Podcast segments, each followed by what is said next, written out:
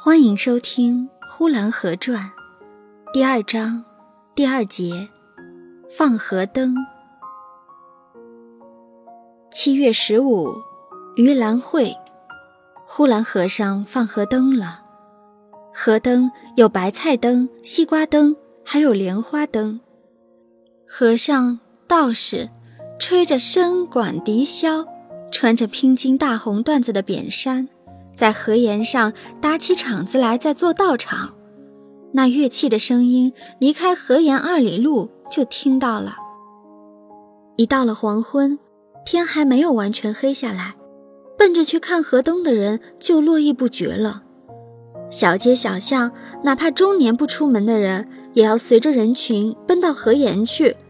先到了河沿的，就蹲在那里，沿着河岸蹲满了人。可是从大街小巷往外出发的人仍是不绝，瞎子瘸子都来看河灯。哦，这里说错了，唯独瞎子是不来看河灯的。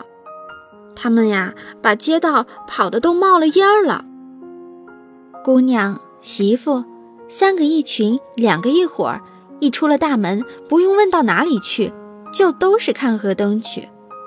黄昏时候的七月。火烧云刚刚落下去，街道上发着微微的白光，嘁嘁嚓嚓，把往日的寂静都冲散了。各个街道都活了起来，好像这城里发生了大火，人们都赶去救火的样子，非常忙迫，踢踢踏踏的往前跑。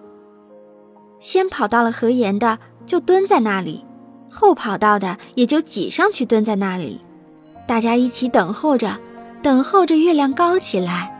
河灯就要从水上放下来了。七月十五是个鬼节，死了的冤魂怨鬼不得脱生，缠绵在地狱里边是非常苦的，想脱生又找不着路。这一天，若是每个鬼拖着一个河灯，就可得以脱生。大概从阴间到阳间的这一条路非常之黑。若没有灯，是看不见路的，所以放河灯这件事情是件善举，可见活着的正人君子们对着那些已死了的冤魂怨鬼还没有完全忘记。但是这期间也有一个矛盾，就是七月十五这夜生的孩子，怕是都不大好，多半都是野鬼拖着个莲花灯投生而来的。这孩子长大了，将不被父母所喜欢。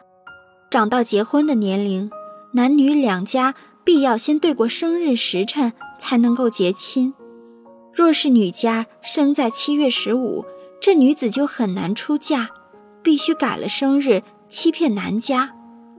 若是男家七月十五的生日，也不大好。不过，若是财产丰富的，也就没有多大关系。嫁是可以嫁过去的，虽然就是一个恶鬼，有了钱，大概怕也不怎样恶了。但在女子这方面，可就万万不可，绝对的不可以。若是有钱的寡妇的独养女，又另当别论，因为娶了这姑娘，可以有一份财产在那里晃来晃去；就是娶了而带不过财产，先说那一份庄莲也是少不了的。假说女子就是一个恶鬼的化身，但那也不要紧。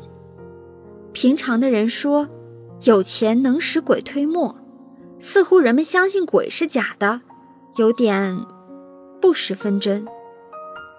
但是当河灯一放下来的时候，和尚为了庆祝鬼门更生，打着鼓，叮咚的响，念着经，好像紧急符咒似的，表示着这功夫可是千金一刻。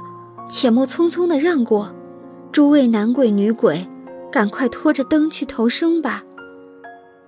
念完了经，就吹笙管笛箫，那声音实在好听，远近皆闻。同时，那河灯从上游拥拥挤挤往下浮来了，浮得很慢，又镇静又稳当，绝对的看不出来水里边会有鬼们。来捉了他们去。这灯一下来的时候，金乎乎的，亮通通的，又加上有千万人的观众，这举动实在是不小了。河灯之多，有数不过来的数目，大概是几千百只。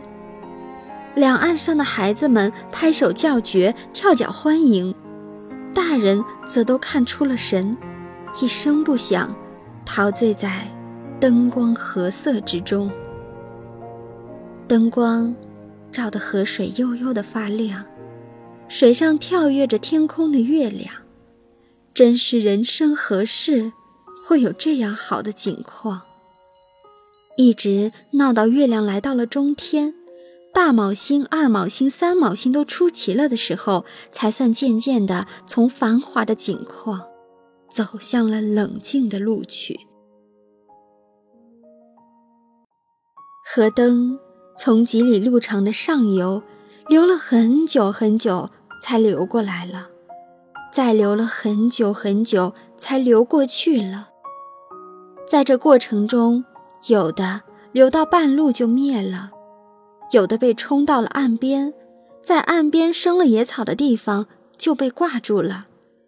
还有，每当河灯一流到了下流，就有些孩子拿着杆子去抓它，有些渔船也顺手取了一两只。到后来，河灯越来越稀疏了。到往下流去，就显出荒凉孤寂的样子来了，因为越流越少了。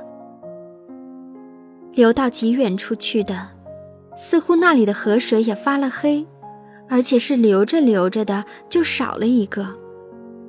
河灯从上流过来的时候，虽然路上也有许多落伍的。也有许多湮灭了的，但始终没有觉得河灯是被鬼们拖着走了的感觉。可是当这河灯从上流的远处流来，人们是从心欢喜的。